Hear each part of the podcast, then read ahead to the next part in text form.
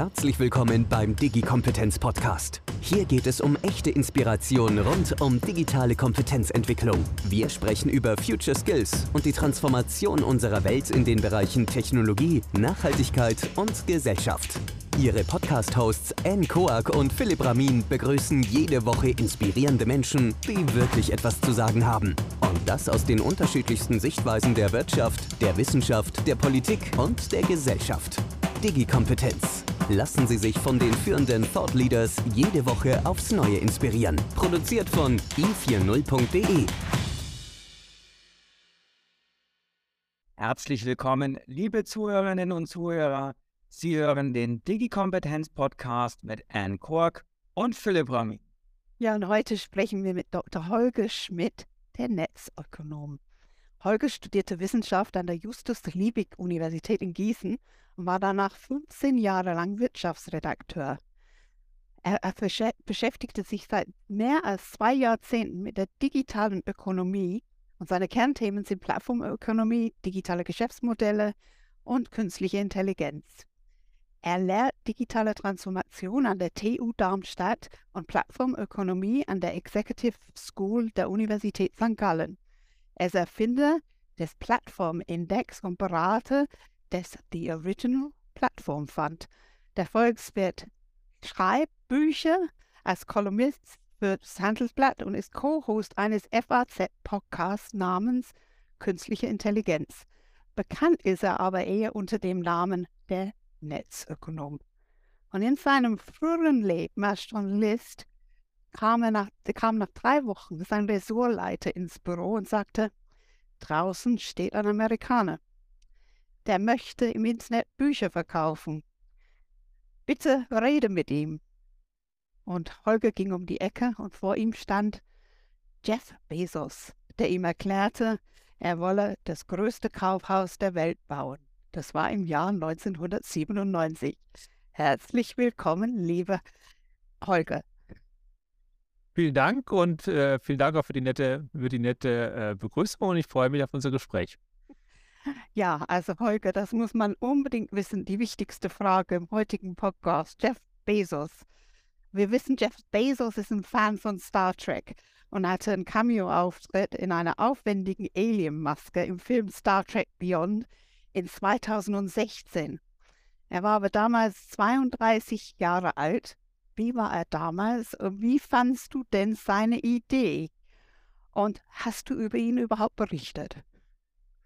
Das ist eine sehr gute Frage. Ähm, ja, ich habe berichtet. Ähm, äh, er hat mir damals in der Tat äh, die dollsten Dinge erzählt, was er alles vorhat und was er plant. Und ganz ehrlich, äh, nach dem ersten Gespräch habe ich ihm das nicht wirklich alles geglaubt. Man, das war damals ein, ein kleines Startup, ähm, immer, immer sozusagen nah am Rand äh, des, des Konkurses stehen, wie das bei Startups nun mal so ist. Und äh, er hat mir erzählt, wie er die Welt aus den Angeln heben will. Und ähm, ja, ich habe ihn danach noch fünf weitere Male getroffen und habe dann im Laufe der Zeit gemerkt, er macht genau das, was er sagt. Ne, das dauert manchmal äh, Jahre, aber er macht genau das. Er hat den großen Masterplan im Kopf und irgendwann habe ich ihm das sozusagen einfach mal geglaubt, was er sagt. Ne? Und gesagt, okay, was passiert denn, wenn er damit recht hat? Ne? Und er hat mir zum Beispiel im Jahr 2007 erklärt, wie er Plattformökonomie sieht und wie er äh, Amazon zum größten ja, Handelsplattform-Player ausbauen will, als man das in Europa das Wort noch gar nicht kannte.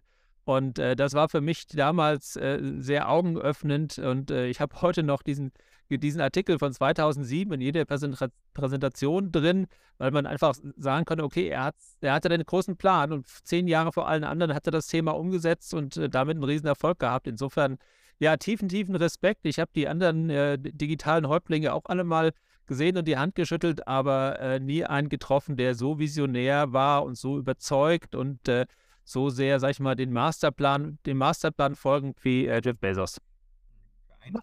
Ja, wirklich beeindruckend.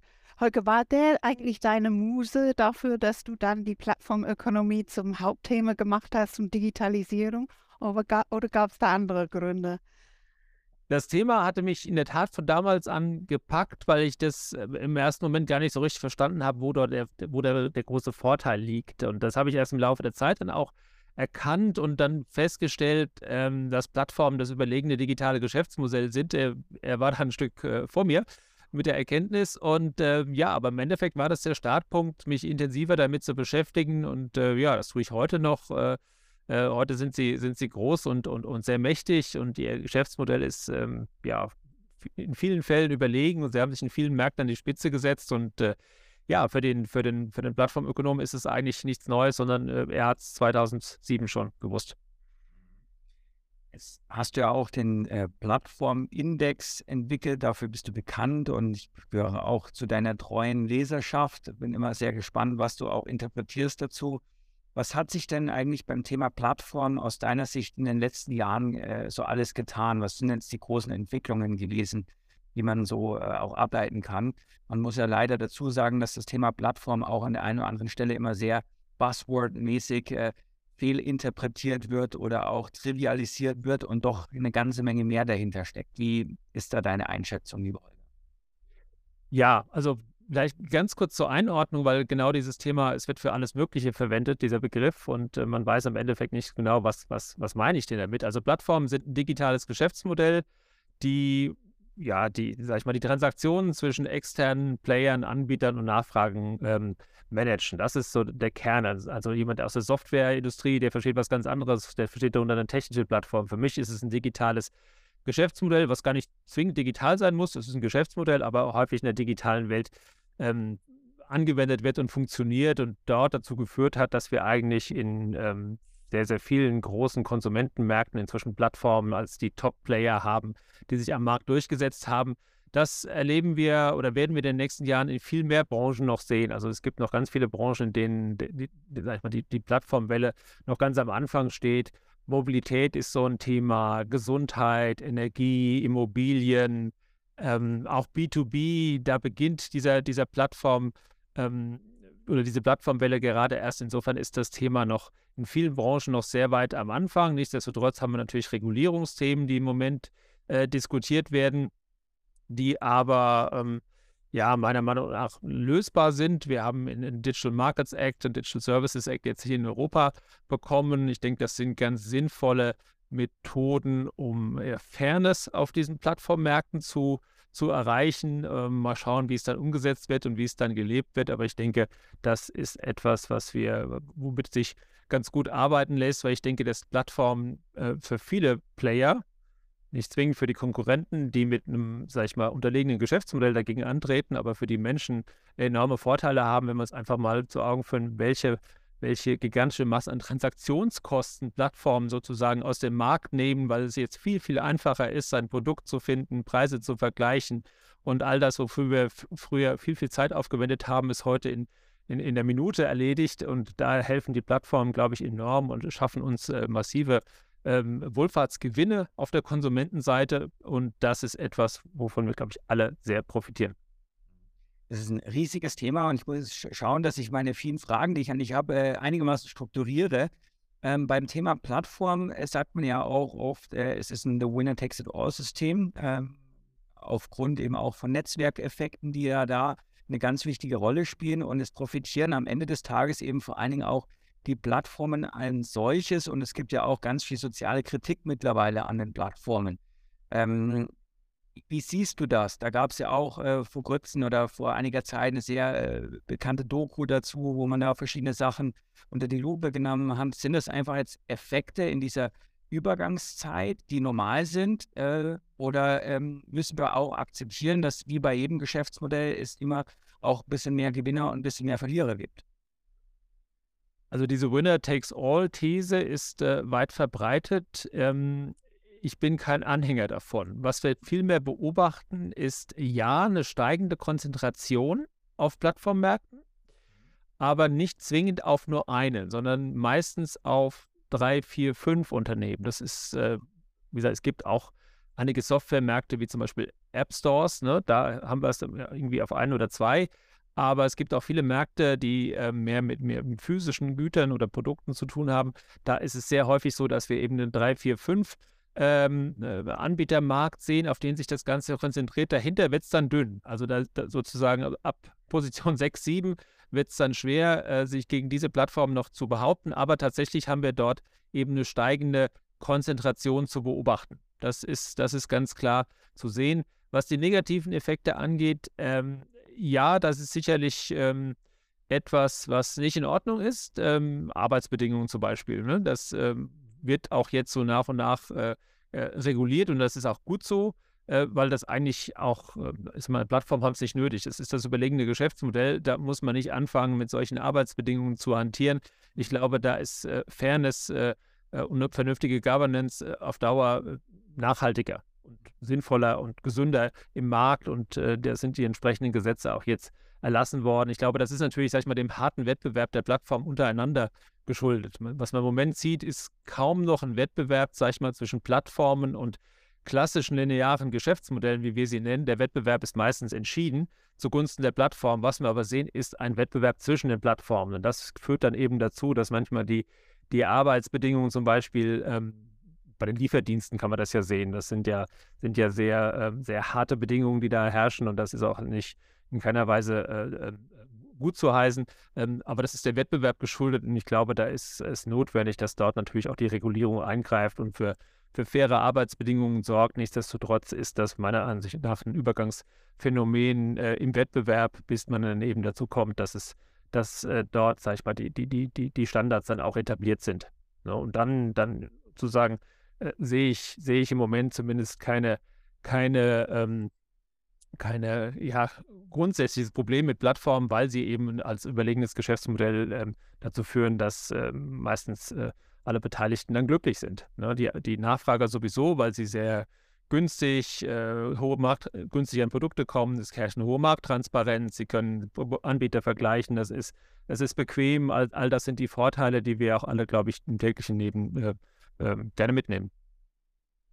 Holger, äh, böse Zungen sagen, wir sind also in Deutschland sehr, sehr spät in dieses Geschäft mit eingestiegen. Wie siehst du die Gesamtsituation? Haben wir schon verloren oder können wir die Pferde losschicken? Also das sind nicht nur böse Zungen, sondern das sind realistische Zungen, die das sagen. Äh, wir messen immer die 100 größten Plattformen und bewerten die und gucken, wo die sind. Und da liegt Europas Anteil an diesen 100 größten, also vom Wert her, inzwischen nur noch bei 2%. Das heißt, wir verlieren, also die ganze Zeit waren es drei, jetzt nach der Bereinigung der, der, der, der Werte an den, an den Börsen sind wir inzwischen bei 2%. Und äh, ja, in einigen Märkten ist der Zug abgefahren. Ganz eindeutig, da kommen wir auch nicht mehr hinterher. Das haben wir, haben wir ähm, verschlafen, das Geschäftsmodell nicht verstanden, zu wenig investiert, zu schnell darauf gehofft, dass Plattformen äh, sich nach einem Jahr äh, rentieren, was sie meistens nicht tun. Man muss hat, braucht eine längere Anlaufphase. Das ist ganz, ganz typisch für Plattformen. Das haben wir nicht verstanden, das Modell. Und jetzt äh, laufen wir hinterher und ähm, haben sicherlich noch ein paar, sag ich mal, eher lokale, dienstleistungsorientierte Märkte, regionale Strukturen, ähm, auch B2B, da ist sicherlich Mobilität, da ist sicherlich noch einiges, äh, sag ich mal, zu holen. Da sind die Märkte noch nicht verteilt, aber da müssen wir jetzt mal anfangen, vernünftig zu investieren und uns mal trauen, so ein Geschäftsmodell zu äh, anzugehen. Das ist nämlich ein, ein, Thema, das wir im Moment auch in der zweiten Welle der Plattform sehr deutlich sehen. Man muss investieren ne? und man muss dabei bleiben und äh, so, so ein Modell wie Amazon wird es in Europa nie geben, dass man zehn Jahre lang äh, jeden Gewinn äh, sofort wieder investiert, um die Infrastruktur aufzubauen. Das würde hier keiner mitmachen und das ist, führt dann eben dazu, dass die großen Plattformen eben nicht in Europa aufgebaut worden sind. Und äh, ja, im Moment sehe ich auch eher ja, die Tendenz, dass man jetzt, wenn es wirtschaftlich in Phasen wie jetzt, in denen es wirtschaftlich schwierig wird, zum Beispiel in der Automobilindustrie, sehr schnell wieder die Plattformmodelle äh, was Mobilität angeht, äh, wieder einstampft, verkauft und sagt, wir, äh, wir konzentrieren uns auf das, was wir immer gemacht haben, nämlich Autos bauen. Das ist aber keine Plattformökonomie. Das äh, läuft, da läuft man Gefahr, dass man am Ende des Tages ähm, ja, die Fahrzeuge für eine, Automo für eine Mobilitätsplattform liefert. Und das ist was anderes als das, was wir uns eigentlich äh, ausgerechnet haben. Aber jetzt nochmal äh, vielleicht auch den Fokus auf Europa als Ganzes. Du hast auch schon gerade das Thema Regulierung äh, angesprochen. Ähm, wir versuchen ja jetzt auch so ein bisschen das Plattformthema aus europäischer Sicht zu regulieren. Ähm, manche argumentieren damit, dass das sogar ein USP sein könnte, dass wir da versuchen, über eine andere Art äh, der Technologieorientierung und der Plattformorientierung herangehen. Ich persönlich sehe das Thema auch etwas skeptisch. Ähm, wie, wie realistisch ist es denn, dass, dass Europa überhaupt was mitzureden hat? Ja, weil ich meine, wenn man sich ja auch mal die Population der Welt anguckt, dann sind ja einfach die Schwerpunkte ganz woanders und dann können wir da vieles hier versuchen zu regulieren. Aus meiner Sicht wird man sich da vielleicht schwer tun. Ähm, was sind da deine Überlegungen für die Zukunft, wie Europa sich zu verhalten hat? Ähm, ja, Regulierung als Wettbewerbsvorteil, das hat mich noch nie so richtig, hat mich noch nie so richtig überzeugt, muss ich, muss ich ehrlich sagen. Also ja, die Regulierung, wie, wie sie jetzt ähm, angegangen sind, auch was Datenschutz angeht, das ist schon, sag ich mal, sowas wie ein Erfolgsmodell auch geworden. Die Chinesen sind zum Teil nachgezogen. Die hatten ja Datenschutz die ganze Zeit überhaupt nicht als großes Thema. Sie haben jetzt in den vergangenen zwei Jahren massiv äh, die Plattformökonomie auch reguliert und den Datenschutz dort auch äh, stärker verankert. Die Amerikaner äh, tun das sicherlich auch. Also da ist sicherlich, äh, sag ich mal, da haben wir den, das Level weltweit nach oben gezogen. Ist das jetzt ein Wettbewerbsfaktor, der uns hilft? Das sehe ich nicht. Also ich glaube nicht, dass wir jetzt hier äh, dadurch ein, ein, ein, ein Aufblühen der europäischen ähm, Plattformökonomie erleben, die uns Wettbewerbsvorteile bringt. Ähm, DSGVO zum Beispiel haben wir alle gesehen, das war ja eigentlich mal gedacht äh, von der EU, den großen Amerikanern so ein bisschen Knüppel zwischen die Beine zu werfen und den, den, kleinen und mittleren Unternehmen hier in Europa zu helfen. Genau das Gegenteil ist eingetreten. Die großen Amerikaner haben das äh, mit ihren Logins und, äh, und einer Armee von Anwälten äh, in, ihre, in ihre AGBs reingeschrieben und dann war es drin und dann war jeder zugestimmt und gut war es, während die kleinen und mittleren Unternehmen hier ähm, massiv ähm, ja, belastet wurden, sehr viel Aufwand hatten, das Ganze, das Ganze organisatorisch äh, abzubilden und am Ende des Tages hat es den Wettbewerbs, die Wettbewerbsnachteil eher verschärft und nicht erleichtert. Insofern glaube ich auch nicht, dass wir mit äh, der Digital Markets Act oder Digital Services Act tatsächlich jetzt hier zu einer spürbaren Verschiebung im Wettbewerb zugunsten der Europäer rechnen können. Also das ähm, erwarte ich ehrlich gesagt nicht. Jetzt, jetzt haben wir schon ganz schön viel gejammert, äh, so was alles schlecht ist und was wir verpasst haben. Ähm, lass uns mal versuchen, etwas normativ positiv in die Zukunft zu gucken. Was, was sind denn aus deiner Erfahrung, auch aus der Plattformindex hergibt, äh, Empfehlungen, was man jetzt den Wirtschaftsgestaltenden in Deutschland und Europa mitgeben kann, um das Thema äh, ja nicht komplett aufzugeben? Also ich wehre mich immer so davon zu sagen, äh, der Zug ist abgefahren, ja, vielleicht sehen wir nur noch die Rückleuchte, aber zumindest sehen wir ihn vielleicht noch. Also gibt es aus deiner Sicht Handlungsoptionen, die sich bei dem Thema heute noch anbieten? Ja, klar. Also der Zug ist natürlich in einigen Bereichen abgefahren, aber es gibt auch noch ganz viele, in denen er eben noch, noch äh, steht. Ne? Mhm. Da sind wir noch, oder gerade gerade sozusagen die ersten Meter hinter sich gebracht hat. Da ist, da ist noch nicht viel passiert, wie ich am Anfang schon gesagt habe. Es gibt noch ganz viele Märkte, äh, Mobilität, Energie, B2B, in denen eigentlich noch nicht wirklich viel passiert ist. Ne? Das heißt, dort können wir natürlich lernen aus den Erfahrungen, die wir mit den vergangenen ja, 20 Jahren Plattformökonomie gemacht haben. Wie funktioniert das? Wie, wie baut man Netzwerkeffekte, wie baut man ein Ökosystem, äh, wie etabliert man, äh, sag ich mal, eine Datenökonomie um, um das Thema herum. Das sind, das sind Aspekte, die sind äh, ja inzwischen die Learnings sozusagen. Äh, das ist jetzt keine, keine Geheimwissenschaft mehr, sondern es liegt offen, wie, wie man sowas macht. Und insofern hat eigentlich jeder die Option, jetzt zu sagen, okay, ich baue jetzt ein Plattformmodell. Und es gibt noch unfassbar viele, sag ich mal, regionale Themen, die man auf eine Plattform ziehen kann, in die auch ein, ein Amazon oder ein Google oder ein Apple in absehbarer Zeit natürlich nicht reingehen wird, weil es viel zu lokal ist, viel zu, die haben ja halt keine regionalen Dienstleister hier auf der, auf der Fläche. Ne? Die, haben, die haben die deutschen Unternehmen und äh, diese Chance kann man natürlich nutzen.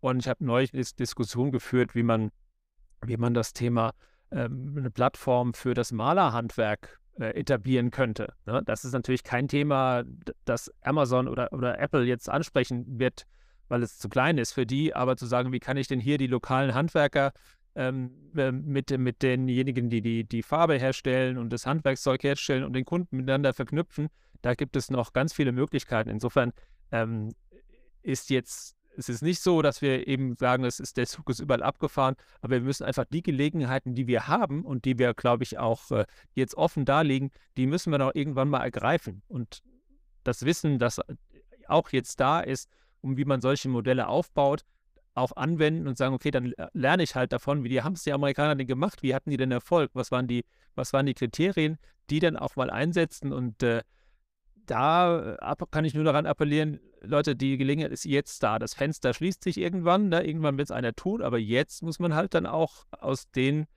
ja, Fehlern eben lernen. Wie sieht das aus, Holger, mit, mit Investitionen? Ähm, das ist ja alles schön und gut, wenn man dann auch irgendetwas erfindet und ist man im, in einem neuen Bereich unterwegs. Müssen wir staatlicherseits anders lernen zu investieren oder wie siehst du diese, dieses Thema? Also ich weiß nicht, ob der Staat in einem, in einem Investition in ein Geschäftsmodell was zu suchen hat. Ich glaube eher nicht. Also ich sehe den Staat da, da, nicht, sondern, sondern der hat für Rahmenbedingungen zu sorgen. Da hat er genügend noch zu tun. Aber äh, ansonsten sind das, sind, das, sind das Investitionen von privaten Investoren, die ähm, ja, äh, sag mal, einen gewissen langen Atem verlangen. Also Plattformmodelle werden in der Regel erst nach drei, vier, fünf Jahren ähm, positiv, also äh, werfen Gewinne ab.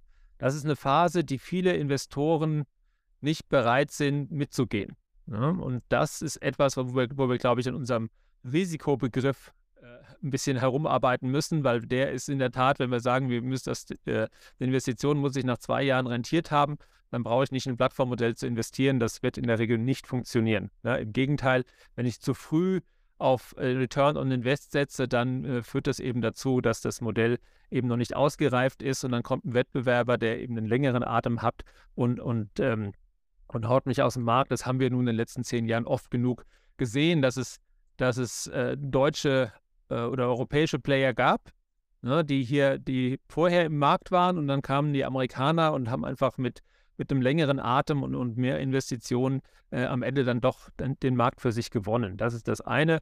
Ähm, ähm, sozusagen der, der, der Horizont.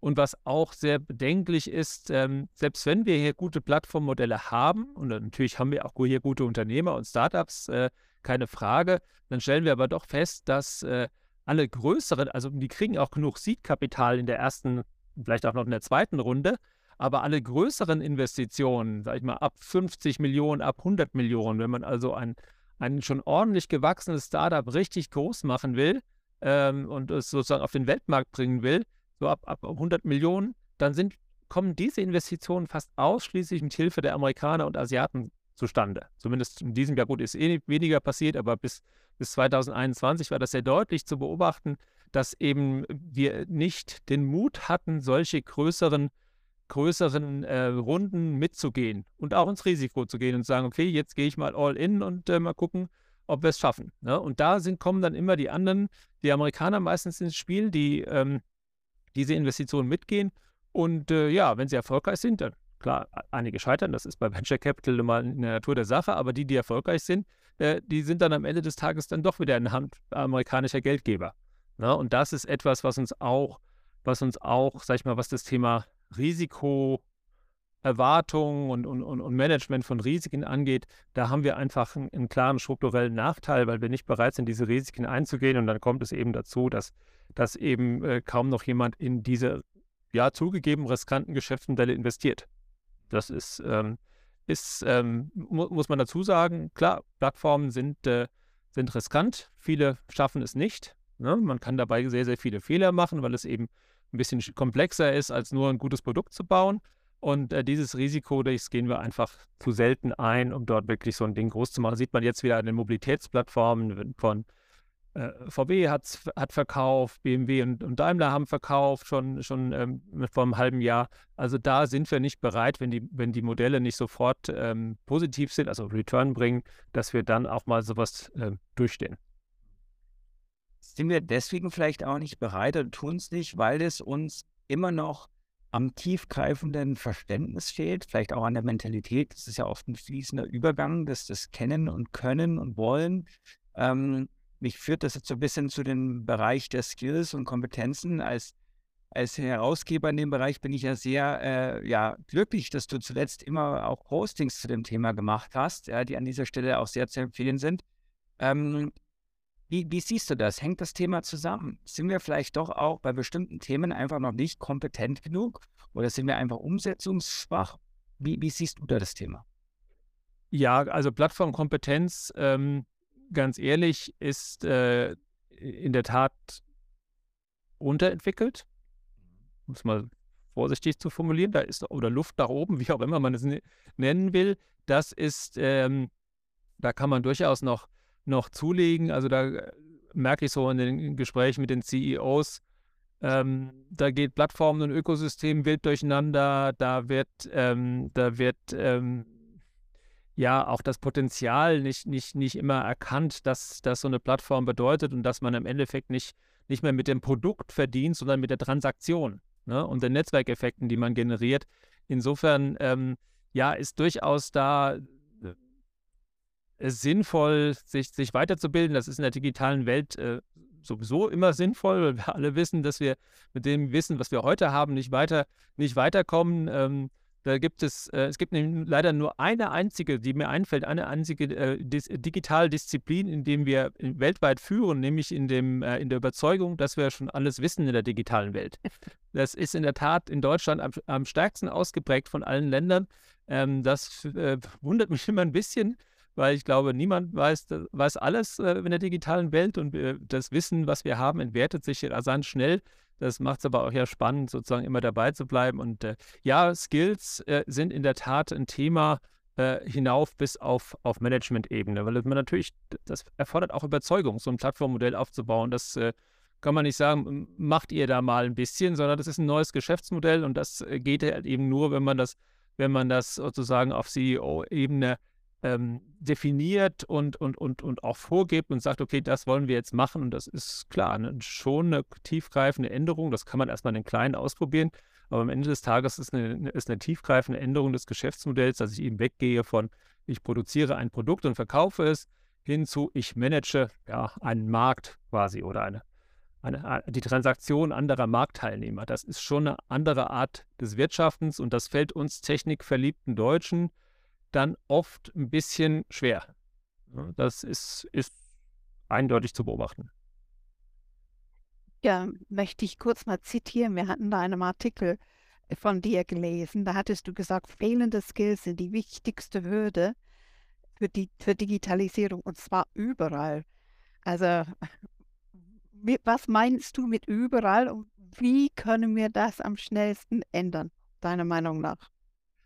Ähm, ja, überall, äh, das war jetzt in der, in der Tat ein Zitat, ähm, das ich da reingebracht habe. Faktisch ist es so, dass wir, dass wir natürlich, und das ist etwas, was wir nicht nur in Deutschland so haben, das ist in anderen Ländern genauso. Es ist jetzt nicht so, dass die anderen jetzt äh, im Überfluss ähm, ähm, ähm KI-Engineers äh, äh, haben und, äh, und ähm, damit, damit den Arbeitsmarkt fluten würden. Nein, das ist überall so, dass, dass äh, die Verfügbarkeit über digitale ähm, Professionals ähm, die Haupthürde für die digitale Transformation sind. Und äh, ich habe so ein kleines Nebenprojekt in Zusammenarbeit mit der Indexgruppe aus Berlin. Wir ähm, schicken jedes Quartal einen, einen Crawler los, der sämtliche Stellenanzeigen in Deutschland ähm, anschaut. Und zwar in allen Stellenbörsen, Print wie Online, plus äh, 400.000 Websites. Und guckt, welche Stellen werden denn ausgeschrieben. Da gucken wir immer, was sind denn die am häufigsten nachgefragten digitalen Skills, die im Moment fehlen. Ne? Und da ist zum Beispiel sowas wie Cloud Computing, äh, ist mit der, mit der Corona-Pandemie äh, nach oben geschossen. Es war vorher war auch schon relativ weit vorne, ist dann aber, hat sich verdreifacht die Nachfrage innerhalb von, von einem Jahr. Auch für Online-Marketing und E-Commerce hat es sich verdreifacht, ist jetzt gerade wieder ein bisschen konjunkturbedingt ein bisschen zurückgekommen. Aber da sieht man auf einmal, wie, wie, wie so ein Ereignis dann auch die, die, die, die Lücke, den Mangel äh, sehr schnell offengelegt hat und ähm, dann da ähm, das Zitat stammte von, von jemand von, von Amazon, die, äh, die sozusagen eigene Akademie aufgebaut haben und sagen, okay, natürlich ist es für unser Geschäft schlecht, wenn die Cloud-Experten fehlen, dann verlagern die Unternehmen ihre Sachen nicht in die Cloud und haben jetzt schon begonnen, äh, viele, viele äh, Millionen Menschen zu trainieren in, und ihnen Fertigkeiten beizubringen, vor allen Dingen halt künstliche Intelligenz, Machine Learning, Cloud Computing äh, diese Themen, Security-Themen, die, die extrem wichtig sind. Ähm, ja, da haben nicht nur wir ein, ein, Problem oder da haben wir Nachholbedarf, da haben alle Nachholbedarf und äh, ich glaube, das wird äh, für den Arbeitsmarkt eines der Top-Themen, ist es schon und wird in den nächsten Jahren so bleiben, weil die, die Nachfrage wird immer größer und das Angebot äh, kommt bei weitem nicht mehr mit und die Lücke wird, wird eigentlich von Tag zu Tag ein Stück weit größer. Jetzt hast du äh, in KI ähm, äh, dann Cloud und solche Sachen erwähnt und die sind sicherlich ganz zentral. Andererseits haben wir vorhin darüber diskutiert, dass äh, vielleicht auch diese, diese, ja, fehl, dieser fehlende Mut bei Plattformen vielleicht sehr stark auch am Mindset liegt. Jetzt bin ich kein großer Freund von diesem Begriff, weil es auch äh, seit Jahren durchs Dorf getrieben wird. Aber sollten wir nicht auch sehr viel stärker uns die Frage stellen, wie können wir diese Art von Weiterbildung nach vorne bringen? Äh, vielleicht ist auch Weiterbildung der falsche Begriff, ähm, aber die, die Entwicklung von, von, von bestimmten Haltungen, von Einstellungen, von vielleicht kulturellen Aspekten, die ähm, dann dazu führen, dass egal welche Technologie dann der Pipeline zukünftig ist, einfach mit einer anderen Herangehensweise adressiere, als wir es vielleicht in der Vergangenheit gemacht haben. Ja, weil irgendwie Technologies are for lunch, äh, dieses Jahr ist es das, nächstes Jahr ist es das so ungefähr. Und wir machen gefühlt immer wieder die gleichen Fehler, sage ich jetzt mal. Was, was denkst du dazu? Ähm, ja, am Ende am Ende, sag ich mal, auf der, auf der CEO-Ebene ist natürlich auch, natürlich auch Skills, was, was, was Wissen über digitale Geschäftsmodelle und Einordnung äh, angeht, äh, äh, ein Riesenthema. Und äh, ich glaube, das ist, selbst den CEOs auch klar, dass sie nicht alles wissen und denen vielleicht am meisten klar. Sie tun, sie tun äh, auch sicherlich etwas, etwas dagegen, aber, aber dieses, dieses Mindset-Thema, ja, keine Frage. Es ist, äh, es ist ähm, natürlich enorm wichtig für alle digitalen Transformationen. Und wir sehen das ja, wie viele Unternehmen sich, die, die in der Vergangenheit extrem erfolgreich waren und riesige äh, ja, Konstrukte aufgebaut haben, wie schwer die sich damit tun, den Laden zu drehen und in die digitale Transformation zu wandeln. Das ist schon natürlich gewaltig, auf im Mittelstand ein Riesenthema, weil man natürlich die Leute mitnehmen muss und, und dafür begeistern muss für etwas, was was viele nicht wollen. Ne? Es gibt Untersuchungen, die sagen, wer geht denn eigentlich in der Transformation voran? Wer treibt das denn? Und es gibt ungefähr 10 Prozent der Menschen, die sagen, ja, ich gehe voran, ich bin bereit, ins Risiko zu gehen. 40 Prozent sagen, also jetzt von, von allen 40 Prozent sagen, naja gut, wenn den anderen vorangeht, dann gehe ich mit. Und 50 Prozent sagen, ich will eigentlich alles, dass es so bleibt, wie es ist. Ja, und da hat man 90 Prozent, die man ziehen muss. Ne? Und das muss natürlich ein, ein, CEO oder eine Führungskraft dort oben, ähm, muss diese 90 Prozent begeistern, mitziehen oder die 50 Prozent, die gar nicht wollen, antreiben. Das zu schaffen, ist eine enorme Leistung, die, die vielen nicht gelingt. Und es geht nur mit völ völliger Überzeugung und sozusagen dem, dem, ähm, ja, dem aufzeigen können, wie sieht denn eine Welt aus, eine digitale Welt aus, in der es uns besser geht als heute.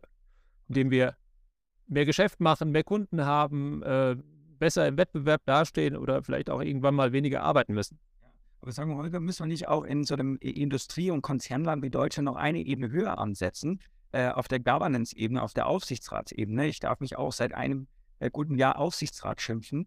Und äh, ich sehe, dass äh, gerade auch in dem Bereich äh, unglaublich wenig äh, Kompetenz in Bezug auf die Digitalisierung vorliegt.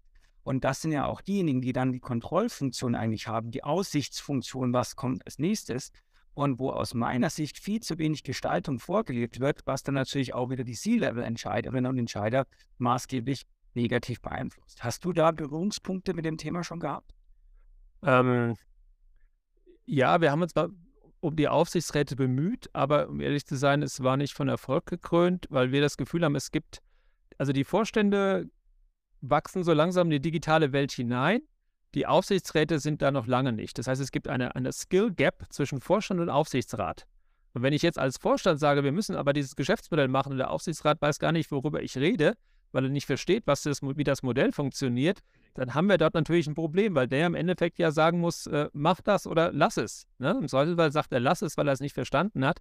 Insofern ist es wirklich diese, diese, diese, diese fehlende Digitalkompetenz in den Aufsichtsräten ist ein Riesen, ein Riesenthema, das äh, auch hier sozusagen über, über, über Weiterbildung nur funktioniert. Nur das ist natürlich eine Klientel, die man sehr schwer nur erreicht, ne? weil die sich natürlich ähm, äh, am wenigsten sagen lassen und natürlich am stärksten von sich überzeugt sind, dass sie ja als Aufsichtsrat per se ja alles schon wissen. Das klappt dann auch, äh, auch nur mühsam, sagen wir mal so. Ne? Und dort, glaube ich, ist in der Tat auch auch ein Thema, dass man dort eben mehr, mehr Wissen reinbringt. Und gut, dass das dieses äh, Reverse Mentoring, ne, dass die sich jetzt mit einem 24-Jährigen zusammentun und sagen, erklär mir mal die Welt, das ist auch, äh, schaffen auch nicht alle, über diese Hürde drüber zu springen, aber ganz klar, das sind, das sind Punkte, die wir, die wir angehen müssen und das muss, glaube ich, jedes Unternehmen aus eigenem Interesse dann auch vorantreiben und sagen, das machen wir jetzt, weil wir einfach mehr Kompetenz äh, brauchen, was, was Strategie angeht, was, was Geschäftsmodelle angeht. Das sind einfach die Kernthemen, in denen einfach zu wenig, zu wenig Kompetenz da ist. Und das sieht man ja auch, wenn man anguckt, womit haben die Unternehmen die größten Schwierigkeiten, dann ist es eben diese Geschäftsmodellebene. Sie können sich nicht vorstellen, wie denn ein digitales Geschäftsmodell aussehen könnte. Ne? Ich glaube, Technik ist ja, man weiß zumindest, wohin es gehen würde. Ne? Also man, man kann sich das vorstellen, man hat die Leute nicht immer, um es so schnell hinzukriegen, wie man, wie man es gerne hätte, aber man hat zumindest von der Technik eine, eine Vorstellung. Bei den Geschäftsmodellen merke ich sehr oft, da herrscht eigentlich die größte, die größte, ja, Ratlosigkeit, wie sowas aussehen könnte, wie man dorthin kommt. Olga, während du sprichst, erinnerst du mich an meine Kindheit. Wir haben in der Schule gelernt, von zehn Sachen werden zwei gut. Alles andere wird kaputt gehen. Was hältst du vom Hauptfach scheitern lernen? Ähm, ja, das, also dieses Dinge ausprobieren finde ich absolut notwendig. Das ist etwas, auch, da, auch das müssen wir müssen wir hier noch lernen, weil Scheitern ist hier so ne, negativ besetzt. Er hat es nicht, nicht geschafft. Und, äh, und ähm, Scheitern gehört aber äh, durchaus eigentlich bei einer digitalen Welt zum Prinzip, Dinge auszuprobieren und festzustellen, ähm, okay, der Weg funktioniert nicht und äh, muss ich halt andersrum gehen. Ne? Und äh, das ähm, äh, sieht man ja schon in, sag ich mal, in, in, in offenen, offenen äh, Unternehmenskulturen. Ähm, da wird werden gescheiterte Projekte an alle kommuniziert. Mehr als den Hinweis nicht, der ist so blöd äh, und er hat es nicht geschafft, sondern, okay, den Weg haben wir ausprobiert, probiert bitte den anderen, den nicht nochmal. Ne? Das haben wir schon hin, das haben wir schon hinbekommen und daraus zu lernen und zu sagen, das nächste Mal gehen wir halt eben andersrum, das ist ganz wichtig und, äh, und äh, merkt man eigentlich in der digitalen Welt ständig. Das gehört einfach dazu. Deshalb ist es ja, gibt es ja diese vielen agilen Verfahren, um zu sagen, okay, wir tasten uns ran, wir testen hier was, testen da was, der Weg funktioniert, der funktioniert nicht, dann gehen wir halt da entlang. Das ist nun mal eine ganz andere Art, Weise, Art und Weise des Vorgehens und genau das äh, macht auch den Erfolg aus. Ne? Die, ich sehe immer die, die Berichte, dass irgendein Modell, irgendwas, irgendein Service, den die Amerikaner wieder einstellen. Und ich sage, ja, und? Sie haben es probiert, das hat nicht funktioniert, das haben sie aber was daraus gelernt und machen es an anderer Stelle besser.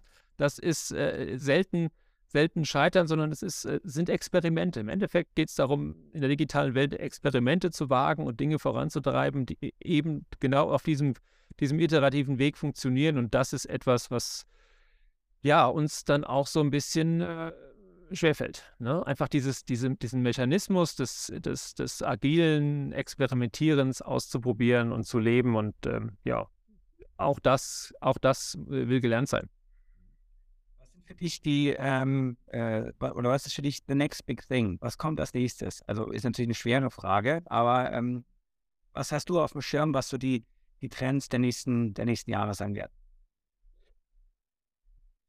Ja, ganz schwer zu sagen. Ähm, wird oft gefragt, was kommt äh, nach der Digitalisierung? Ich sage, wir sind ja noch nicht äh, ansatzweise sozusagen mit der Digitalisierung zu Ende, ähm, wir sind, äh, sondern wir sind ja, sind ja äh, eigentlich haben wir erst äh, zehn Jahre hinter uns oder 20 und wir werden wahrscheinlich noch viele, viele Jahre vor uns haben.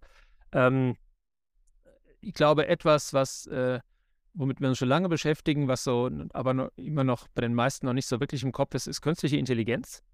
Das klingt jetzt ein bisschen abgedroschen, aber wer sich mal angeguckt hat, was äh, GPT-3 da gerade gelauncht hat und wie gut das funktioniert und äh, da, glaube ich, sind wir jetzt an einem Punkt angelangt, in dem wir sagen, okay, KI ist jetzt wirklich da und hilft uns. Ja, das ist ein langer Weg gewesen. Das beschäftigt uns seit 60 Jahren damit. Das ist alles nichts Neues. Das ist ein langer Weg gewesen. Das ist auch kein, kein Selbstläufer, wo man immer mit den Fingern schnipst und dann funktioniert das. Aber das ist etwas, was uns sicherlich hilft. Und äh, da werden die Maschinen leistungsfähiger, die Algorithmen leistungsfähiger, äh, immer mehr Daten. Insofern glaube ich, werden wir da sehr viele Sprünge sehen. Quantencomputing ist etwas, was ich sehr, dem ich sehr mit großer Freude entgegensehe, dass man zum Beispiel äh, Materialien, Medikamente viel schneller ähm, quasi im Computer simulieren und testen kann, als man das bisher gemacht hat. Äh, ich habe mal einen Quantenforscher gefragt, was wird denn das Erste sein, was der, was der sozusagen das erste Revolutionäre, was aus dem Quantencomputer rauskommt. Und er sagte, ähm, dass äh, wenn jetzt sozusagen das Security-Problem mal gelöst ist, also wenn wir schneller sind als die bösen Jungs, nämlich die Verschlüsselung mit dem Quantencomputer so, zu, so äh, stark zu machen, dass die bösen Jungs mit dem Quantencomputer die nicht mehr knacken können. Ne? Also wenn dieser Security-Sockel mal übersprungen ist, dann sagt er, wird es, werden es äh, Materialien sein, die, äh, die man vorher nicht erforscht hat. Zum Beispiel ein, ein, ein Stoff, durch den man Strom durchleiten kann, ohne dass er unterwegs äh, verliert. Ne? Also ich kann, äh, könnte dann Strom von der Nordsee nach Bayern transportieren und da kommt nicht nur die Hälfte an, sondern 100 Prozent. Und wenn man sich das mal sozusagen in allen Produkten durchdenkt, die wir täglich in den Händen haben, durch die Strom fließt, und das, das mal zu Ende denkt, äh, gigantischer, gigantischer Sprung, den wir dort erreichen werden. Also das sind so, so von der technischen Seite die Dinge, die ich, die ich sehr spannend finde. Ähm, was hier häufig genannt wird, ist, ist Web 3, Metaverse. Ähm, da bin ich, ja, um ehrlich zu sein, noch nicht so wahnsinnig äh, euphorisch. Das ist etwas, was, glaube ich, noch lange dauern wird. Wir haben natürlich Anwendungsfälle wie Industrial Metaverse und digitale Zwillinge in der Produktion. Das kennen wir schon. Das ist sicherlich sinnvoll. Das ist auch aus der ökologischen Sicht absolut sinnvoll, dort äh, Gas zu geben und das Thema voranzutreiben, weil es natürlich viel effizienter ist als das, was wir bisher, bisher tun, bis wir das, äh, ja, das persönliche Metaverse haben, wird, glaube ich, noch sehr viel, sehr viel ähm, ähm, Zeit vergehen, weil die Geräte nicht da sind. Ne? Kann natürlich sein, wenn das Apple irgendwann im nächsten Jahr eine Brille auf den Markt bringt, die alle flasht und alle haben das Ding äh, äh vier Wochen später, dann kann es natürlich sein, aber glaube ich erstmal nicht. Ähm, und ansonsten freue ich mich aufs autonome Auto. Äh, ich hoffe, es kommt in diesem Jahrzehnt und äh, ein gigantischer Fortschritt, äh, meiner Meinung nach, weil wir unfassbar viel Zeit alle hinter dem Steuer verbringen und äh, das kann man sparen. Es ist ein ökologischer, ein ökologischer äh, Schritt nach vorne, dass man eben nicht mehr ein Auto hat, das 95 Prozent der Zeit ungenutzt herumsteht, sondern es sind halt Transportkisten, die mich von A nach B bringen, ohne dass ich da jetzt äh, selbst so, so einen Teil in der Garage stehen haben muss. Also da da freue ich mich drauf. Ich bin da sehr, sehr optimistisch, dass wir diese, diese Schritte ähm, ähm, erreichen werden. Wo wir dann auch beim Thema Sharing Economy angekommen wären, um ein weiteren, weiteres wichtiges Konzept äh, hier noch heranzuziehen. Holger, du hast jetzt eigentlich schon meine Abschlussfrage so ein bisschen beantwortet, äh, äh oder meine, meine Abschlussfrage, es kommt noch eine von der N, ähm, was so für dich die Top-Prioritätsthemen sind. Jetzt hast du schon so aus technologischer, wirtschaftlicher Sicht gesehen, Vielleicht gibt es für dich persönlich noch so ein Thema, wo du sagst, ja, das ist dir persönlich einfach sehr wichtig, äh, äh, ja, in nächster Zeit. Dann dürftest du das jetzt auch nochmal äh, unseren Zuhörerinnen und Zuhörern mitgeben. Ähm, ja, ich würde gerne ähm, meinen Fonds zum Fliegen bringen. Das äh, der Plattformindex hat also ein, ein wissenschaftliches Projekt war, äh, wunderbar funktioniert und die Überlegenheit des Geschäftsmodells gezeigt und äh, wir sind quasi gestartet in einer Phase, die, äh, die ähm, ökonomisch, äh, Zinswende ökonomisch schwierig war. Das heißt, das letzte Jahr oder dieses Jahr war, für, war eine, da eine schwierige Zeit. Wenn das, äh, wenn das mal wieder, sag ich mal, zu, zu meiner Ansicht nach normalen Situationen äh, zurückkommt, dann, dann ja, wäre ich, glaube ich, sehr, sehr dankbar, dass man, dass man das dann auch mal richtig zeigen kann. Und nicht nur, nicht nur sozusagen als, als äh, theoretisches Konstrukt, sondern in echt, im echten Leben. Super, Holger. Jetzt kommt meine eine letzte Frage von mir. Ich würde gerne wissen, welche drei Sachen sollten die Leute lernen für die Zukunft? Was für eine Empfehlung gibst du ab? sollte man lernen? Ähm, immer und überall neugierig und offen zu sein für Neues, weil wir kriegen permanent sozusagen, das, das Neue hört nicht auf, es geht immer weiter und äh, ich hasse es, wenn Leute in der Vergangenheit leben und sagen, das haben wir schon immer so gemacht, sondern ich bin immer offen für Neues und, äh, und ähm, das war ich mein ganzes Leben lang schon und äh, bin es auch weiterhin und, und finde das, find es eigentlich super, wenn, wenn Leute in der Lage sind, sich noch, sich noch äh, neu zu erfinden. Das, das ist etwas, was, was wir uns, glaube ich, alle, alle erhalten sollten in dieser, in dieser Welt, der es täglich was, was Neues gibt und, und dann auch mutig sein, ähm, diese Schritte zu gehen. Auch das ist, ist äh, etwas, äh, ich habe mich auch selbstständig gemacht, das fand ich auch mutig. Ne? Und das äh, habe ich keinen Tag bereut, das hat Spaß gemacht und, äh, und bringt Lebensqualität und das, das gehört einfach dazu, dass man diesen Mut danach hat, mitzugehen. Und ansonsten, ähm, ja, würde ich, glaube ich, äh, jedem empfehlen, sich mit äh, künstlicher Intelligenz ein bisschen näher auseinanderzusetzen. Mache ich auch immer wieder. Das ist extrem spannend, was dabei rauskommt und wie es auch, sag ich mal, unser Leben zunehmend dann auch äh, bereichern wird. Ne? Erleichtern wird in vielen Dingen, wenn wir in der Lage sind, diese Geschichten zu nutzen und, und, zu, zu, und einzusetzen und auch zu wissen, warum welche Dinge wie passieren. Warum ist das so? Warum kommt der Algorithmus zu diesem Ergebnis? Ähm, und äh, was heißt das für mich? Das ist etwas, glaube ich, was, was uns zunehmend ähm, ähm, ja, unser Leben einfach ähm, ja, erleichtern wird und, und ähm, bestimmen wird. Perfekt. Mit deinen Ausführungen hast auch du uns heute bereichert und unsere Zuhörerinnen bereichert äh, rund um das Thema Plattform und viele andere Themen. Mich hat es persönlich gefreut, dass wir uns heute mal wieder persönlich, fast persönlich getroffen haben, nachdem sich früher unsere Wege über Münchner Kreis öfter mal ge gekreuzt haben. Insofern ganz, ganz herzlichen Dank, liebe Olga, für deine wie immer extrem fundierten, durchdachten Impulse äh, zum Thema Digitalisierung, Transformation und viele anderen Themen. Ganz herzlichen Dank. Sehr gerne. Ich sage auch danke, lieber Holger. Das war heute das Gespräch mit dem Mann, der Jeff Bezos als Muse hat, eine Plattformindex äh, ins Leben geführt hat, der seinen Plattformfonds zum Fliegen bringen will und der so viel weiß über die Digitalisierung. Das war heute das Gespräch mit Dr. Holger Schmidt, der Netzökonom. Und falls Sie, liebe Zuhörerinnen und Zuhörer, einen Vorschlag haben für jemanden, der ebenso spannend ist wie unser Holger heute, dann bitte eine E-Mail unter podcast.i40.de mit unserem Hashtag DigiKompetenzPodcast. Könnt Sie verfolgen, was sich sonst noch alles bei uns im Podcast tut. Und diejenigen, die öfters mal dabei sind, die wissen es ja, Philipp und ich, wir machen Purzelbäume wenn ihr das nächste Mal dabei seid, wenn es wieder mal heißt, bleib's digital kompetent mit Philipp Ramin und Anne Coag.